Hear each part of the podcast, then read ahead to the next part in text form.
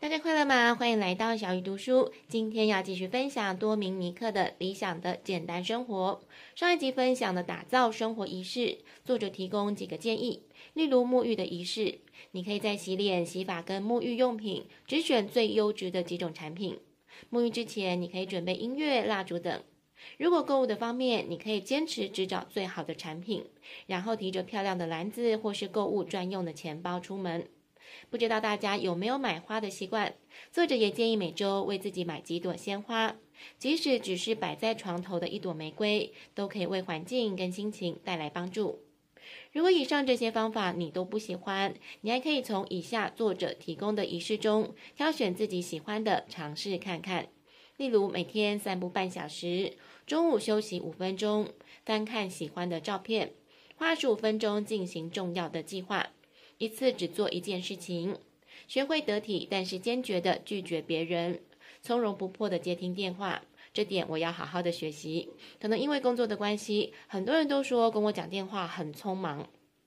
另外，你也可以放慢生活的节奏，改变常规，例如平常喝咖啡，偶尔改喝茶；平常走 A 路线下班，改走 B 路线。不要有太多的东西，跟办公桌只留马上要处理的文件等。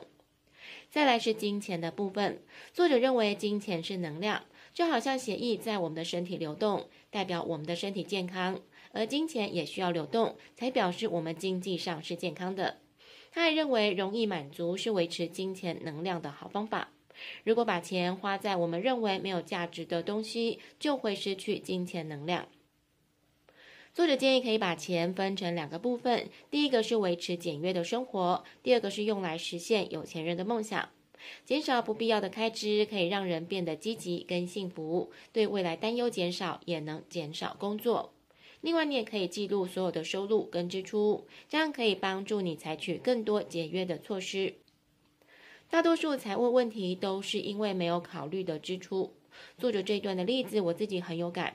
比如毫无考虑的大吃乱吃，已经是一笔开销了，但是后续可能会有减重的花费、看牙医的花费、皮肤不好需要保养的花费等，其实都是一种浪费。还记得前面提到的生活仪式吗？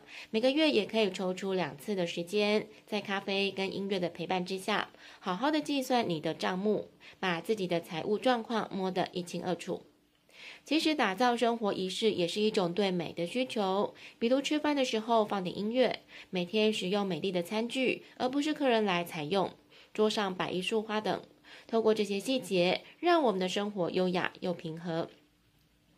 关于简单生活，作者也很推崇禅。